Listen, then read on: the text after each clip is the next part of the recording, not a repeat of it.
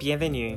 Je m'appelle Aditya Vishveshwaran, un immigrant et franco-manitobain issu de l'immersion française vivant en Alberta. Et moi, je m'appelle Jeanne Moyen, une québéco-francescoise élevée sur une ferme apicole vivant en Saskatchewan. Nos propres identités plurielles nous ont inspirés à trouver des jeunes d'expression française dans la francophonie en contexte minoritaire afin de jaser avec eux à propos de leur intersectionnalité identitaire et des sujets qui leur importent. Un balado où nous amplifions les voix de la francophonie canadienne. Voici les Francos oubliés.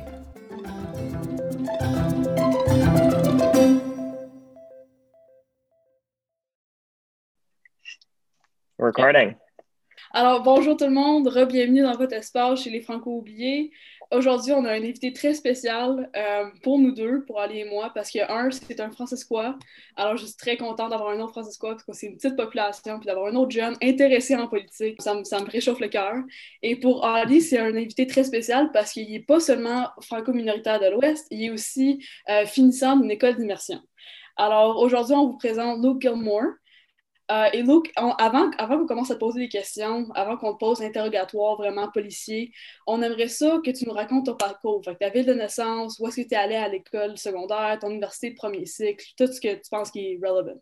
Euh, bonjour à, vous deux et bonjour à tout le monde euh, qui écoute. je suis très content d'être votre premier invité. Donc, merci de m'avoir accueilli.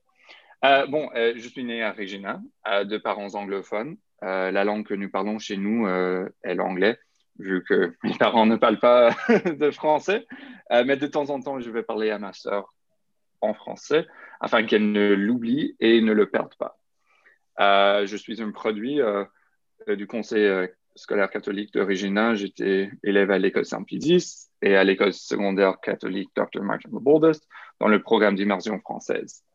Après euh, l'école secondaire, j'ai obtenu un, diplôme en études politiques du, euh, de Campion College à l'université de Regina. Lors de ce premier cycle, j'ai aussi obtenu une mineure en français. Et euh, donc pendant mon premier cycle, j'ai eu l'occasion de passer huit mois en France, où j'étais guide touristique au centre Juno Beach, donc le musée canadien sur les plages de débarquement en Normandie. ce jour m'a vraiment marqué euh, comme vous pouvez l'entendre probablement, mon accent n'est pas forcément un accent français-quoi ou canadien-français. Euh, donc, euh, vous avez parlé dans, dans, votre premier épisode du snobisme et de l'élitisme que marque la France asquoisie, et, et on, pourrait en, parler, mais pour l'instant, il faudrait que je dise que l'accent que j'ai puisse donner l'impression à certaines personnes que, que je suis snob ou élitiste, surtout au niveau du français, mais ne vous inquiétez pas, ce n'est pas la vérité. Tous les accents sont égaux.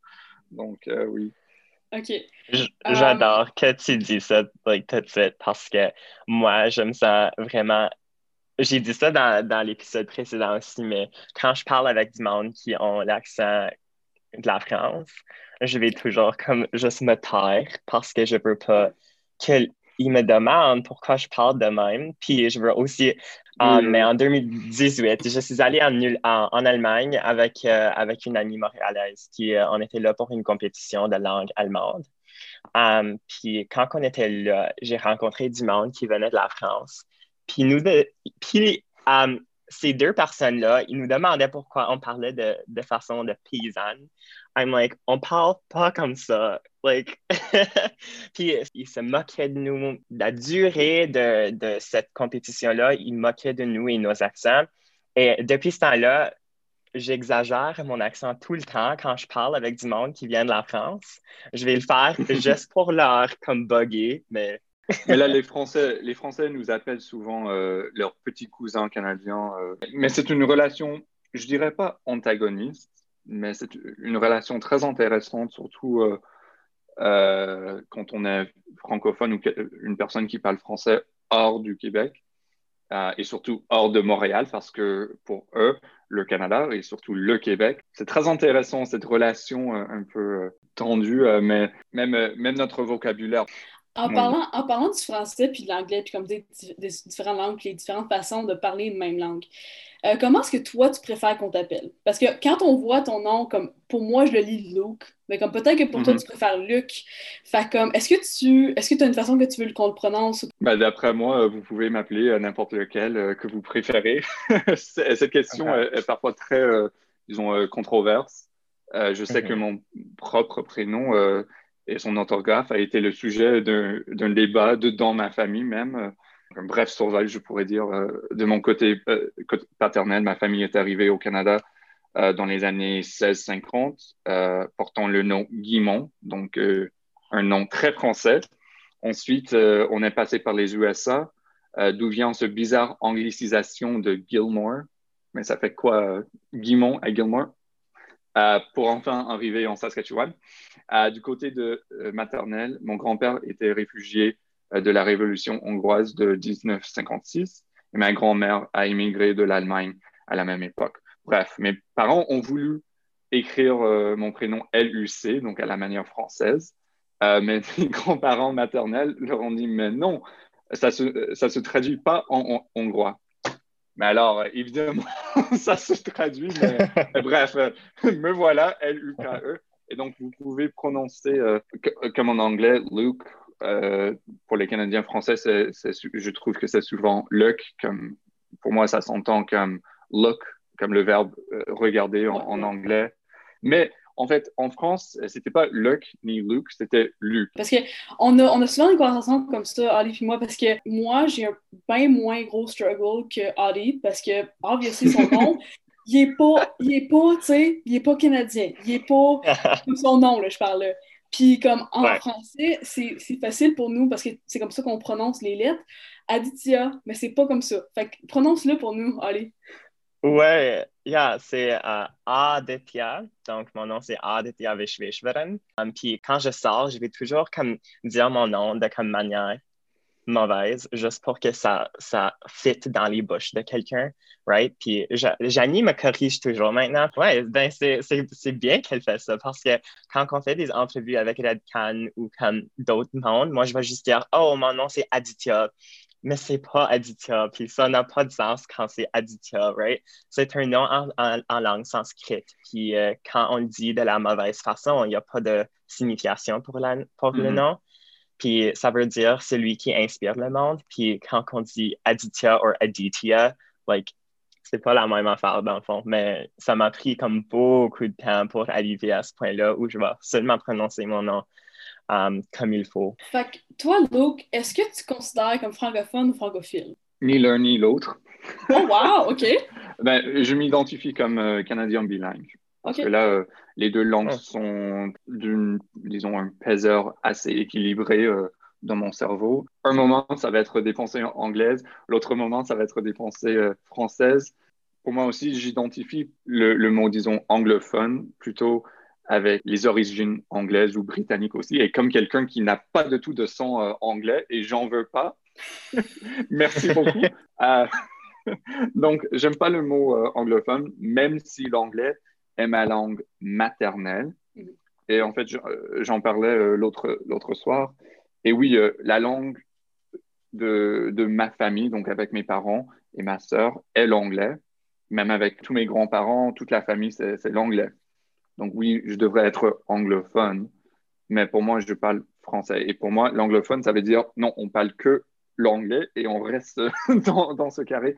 Et même avec je sais que évidemment les francophones, ça ne se limite pas à, la langue française, mais d'un certain sens aussi, euh, pour moi, le mot francophone, ça me limite au français. Et même si euh, ça veut juste dire, bon, le français, c'est la langue, disons, majoritaire dans, dans, dans tes pensées. Donc, pour moi, c'est canadien bilingue. C'est un peu snobby, euh, on pourrait dire, ou élitiste, mais. J'adore ça. C'est ça. T'as-tu jamais, comme, comment est-ce que tu es arrivé à ce point où tu te sens comme Canadien bilingue? Est-ce que tu as jamais, est-ce que tu t'identifies quand même comme françaiscois ou c'est-tu juste comme straight up, juste Canadien bilingue? Commençons avec euh, Canadien bilingue. Euh, bon, euh, ça fait au moins, disons, 5, 6 ans que je m'identifie d'une telle façon, juste parce que comme j'ai dit, le français et l'anglais, surtout après mon séjour en France, où la langue quotidienne, pas, dans notre maison de, guide, parce que là, c'était l'anglais, mais la langue courante dans, la ville où, où j'habitais était le français. Donc, le français s'est imposé un peu dans ma vie dès ce moment, le français joue un rôle euh, de plus en plus important euh, dans ma vie quotidienne. Normalement, j'écoute la radio euh, québécoise et beaucoup de, de, musique francophone, donc soit, soit du Québec ou, ou de la France ou même évidemment de la Belgique et autre part.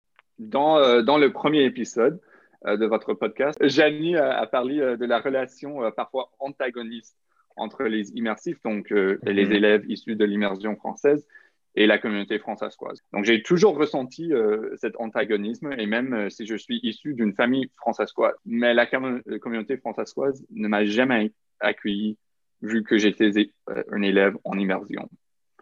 Hmm. Donc en fait, ça m'a pris jusqu'à 2020, je dirais, à être, pour être enfin à l'aise de m'identifier à haute voix en tant que françaiscois.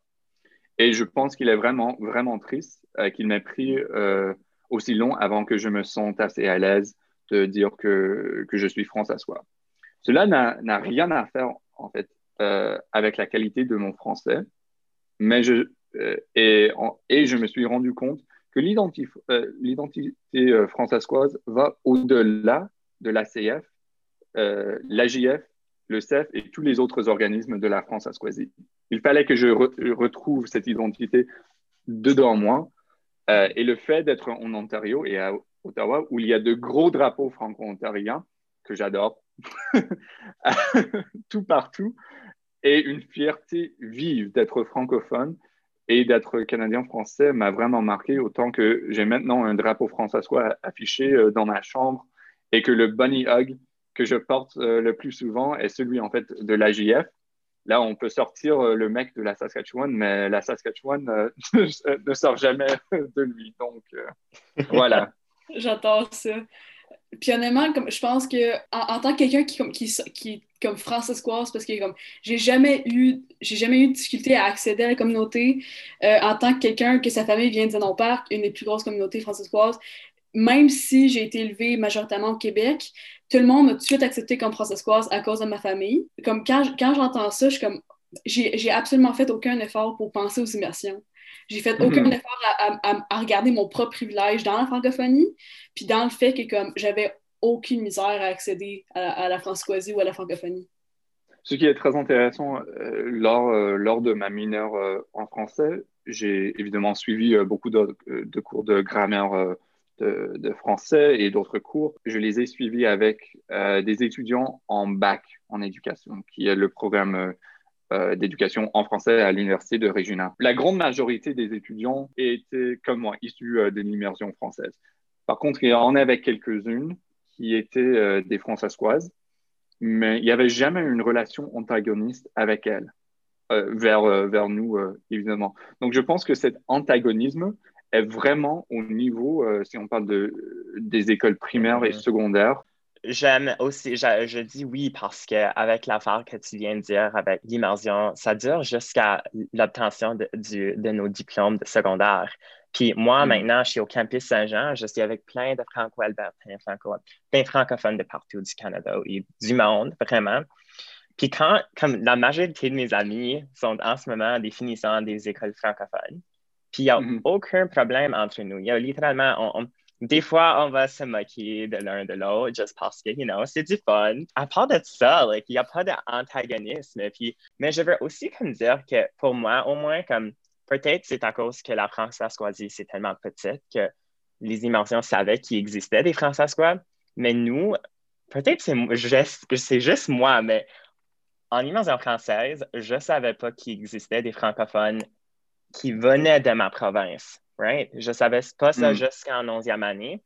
Puis ça montre un grand lacune dans l'immersion française que oui, on enseigne la culture francophone, on enseigne la langue française, mais on apprend ça comme quelque chose d'étranger. On ne montre pas aux élèves comment ça, ça s'applique dans les communautés dans lesquelles on vit comment est-ce qu'on peut rendre le français comme pertinent dans nos vies quotidiennes? Mm-hmm. J'ai assisté à une, conférence euh, sur la dualité euh, linguistique et le bilinguisme au Canada en novembre 2017 avec une françaiscoise et avec une autre, personne issue euh, de l'immersion française qui est tous les, deux ils étaient en, en, au bac. On était là, c'était la Saskatchewan et le Manitoba ensemble, et donc ils, nous ont écartés euh, parmi euh, les Manitobains. Et on parlait de, l'avenir du français, surtout euh, dans l'Ouest et au Canada.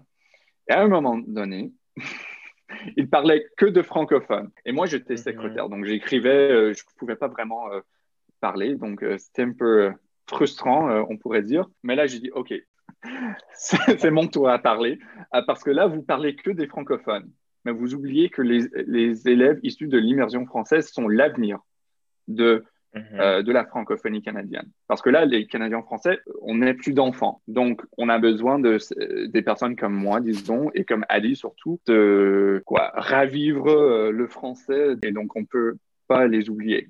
La dame à côté de moi, elle m'a dit, mais, mais t'inquiète, euh, chaque fois que je dis, dis le mot francophone, ça inclut les élèves, les élèves en immersion française. J'ai dit, OK, cool, super, génial.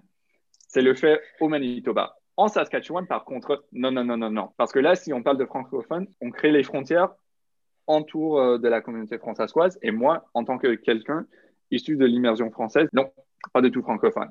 Donc, on a besoin de dire oui, c'est ça et oui, c'est ça aussi.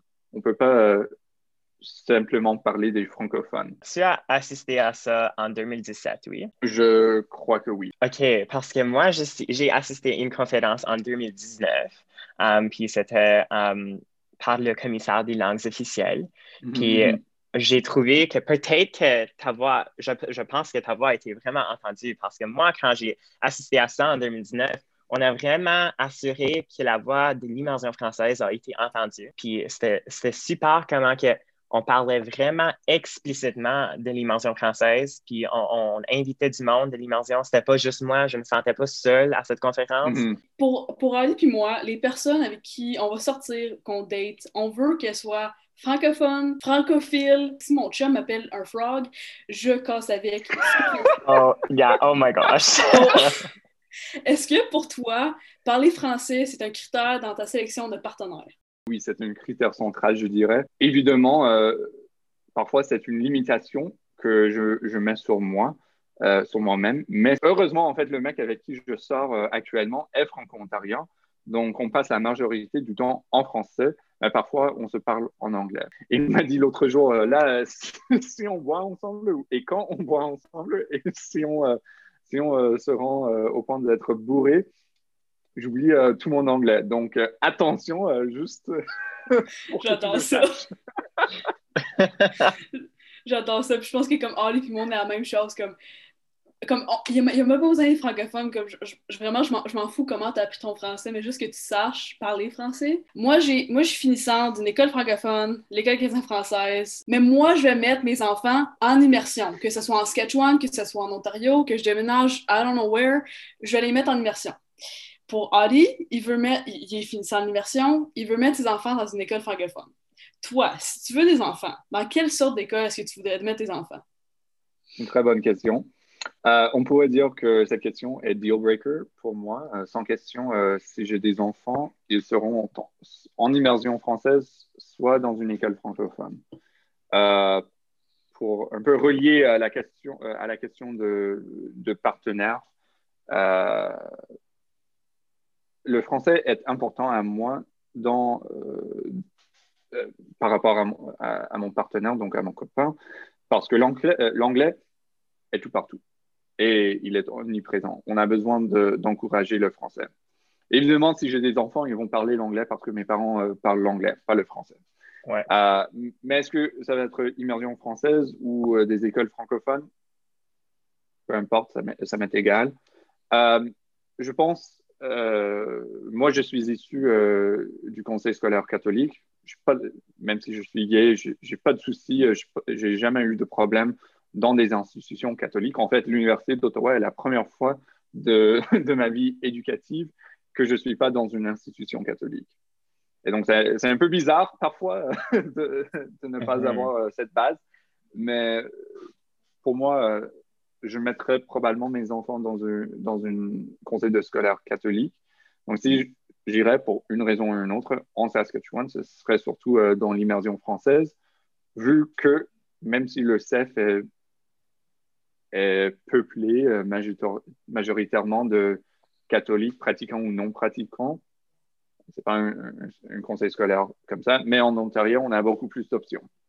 Et en fait, avec mhm. euh, euh, mon copain, on en parlait euh, même vendredi soir quand, quand je préparais un peu pour, pour l'entretien. on parlait, il dit ah non, évidemment, ça va être des écoles francophones. je dis ok, fine, ça m'est égal, mais voilà mon raisonnement parce que je viens de la Saskatchewan mhm. et d'une certaine, mhm. d'un certain conseil scolaire. Donc, ouais. J'aime ça. Moi, je trouve que, like, pour moi, ça va être école francophone pour mes enfants, juste à cause que ici en Alberta, ça, je trouve que il y a, oui, on avait un sentiment de famille dans l'école d'immersion française, mais dans l'école francophone, ça a été encore plus fort comme, fort comme sentiment. Puis je veux vraiment que mes enfants aient ça, puis comme grandissent dans, dans un environnement où ils se sentent valorisés, où il y a quelque chose de commun duquel tout le mhm. monde peut en tirer, right? C'est pour ça. Bon, moi, j'étais censé aller euh, euh, à Monseigneur de Laval. Mais à l'époque, et, ça existe toujours, euh, que la, le CEF a dit non, au moins un des parents, il faut qu'il parle français. C'est encore deux, comme ça. Non. et ça, ça, se fait ici en Ontario aussi, apparemment. donc, pour mes parents, c'était beaucoup plus important que je sois dans une école qui, qui nous instruit en français que d'être dans une école catholique. C'était, comme la mère dit, c'était un bonus parce que c'était l'école le plus près de chez nous. Mais pour moi, euh, comme j'ai dit, euh, c'est, des priorités assez égales, mm. mais je choisirais, je pense, le français au-delà de, du catholicisme. Mais... C'est intéressant parce que, mettons, oui, moi, je suis sortie d'une école francophone, puis comme le sentiment de famille, tu sais, dans une famille, tu as tout le temps comme un cousin ou une tante que tu n'aimes pas voir. Puis comme, j'ai mm. fini dans une classe de gradués comme de 18, right? Puis comme à la fin, euh, on savait mm. tous les drames de chacun, on connaissait les parents, les frères et sœurs, on a tout vu ensemble. Puis comme à la fin, moi, moi, personnellement, j'étais très contente de plus jamais les revoir. parce que, parce que c'est pas parce que c'est des mauvaises personnes, c'est juste on a tellement passé de temps, chacun de mes cours était avec tout. J'ai vu la puberté, j'ai vu la perte de temps presque. J'ai vu toutes les. Comme j'ai vu la mort, j'ai vu tout. Puis comme j'étais comme je veux plus te voir, comme c'est trop proche, right? Oui, mais là, je trouve que c'est vraiment un, problème euh, de la Saskatchewan. Euh, pas, forcément de la Saskatchewan, mais, de n'importe quelle, n'importe quelle communauté, euh, de petite communauté. Parce que là, mhm. mon, copain, il, vient de Hearst, qui est dans le nord de l'Ontario. Mais là, si un jour on se marie, probablement on s'installe à Ottawa, mhm. qui est une grande ville, une population de 2 millions de personnes. Et, et ça monte tous les jours. Euh, donc, pour moi, mon impression euh, des, écoles francophones ici à Ottawa, c'est que les écoles sont grandes. Moi, j'ai passé euh, quoi, 13 ans avec 30 personnes. Et on a ajouté une autre 30 personnes à l'école secondaire parce que là, c'est une communauté très petite aussi parmi les étudiants, les élèves en immersion française. Donc oui, je connais aussi la puberté euh, de, tous mes amis, euh, mes, mes, amis d'enfance et tout ça, tout, euh, toutes les drames et tout. ouais, voilà. c'est fun, c'est fun. Ben, merci beaucoup. Euh, Luke. Euh, on a apprécié que tu euh, as participé dans notre conversation. Puis, grand merci d'avoir été notre premier invité. On apprécie ça beaucoup. Puis, je, suis tellement content qu'on aborde non seulement des sujets super comme lourds, mais aussi des sujets comme super drôles. Vous, vous créez un super environnement ici et je vous remercie tellement d'avoir créé ce podcast parce que c'est super. On en a, on a besoin d'un podcast pour et par les, les jeunes canadien-français. Euh, pour les personnes qui parlent français, soit issues euh, d'immersion française, soit d'un milieu francophone, on pourrait dire, parce que là, Oui, c'est toujours difficile de trouver des podcasts en français. Oui. Parce que quand on vit dans un pays tellement anglicisé. Définitivement, oui. Ben, avec ça, euh, on espère que vous, nos écouteurs, vous nous restez à l'écoute puis que vous abonnez-vous à notre podcast pour que vous puissiez rencontrer bien de monde comme Luc, qui sont super, qui s'impliquent dans la communauté francophone, les jeunes en, en général. À tantôt. Bye tout le monde.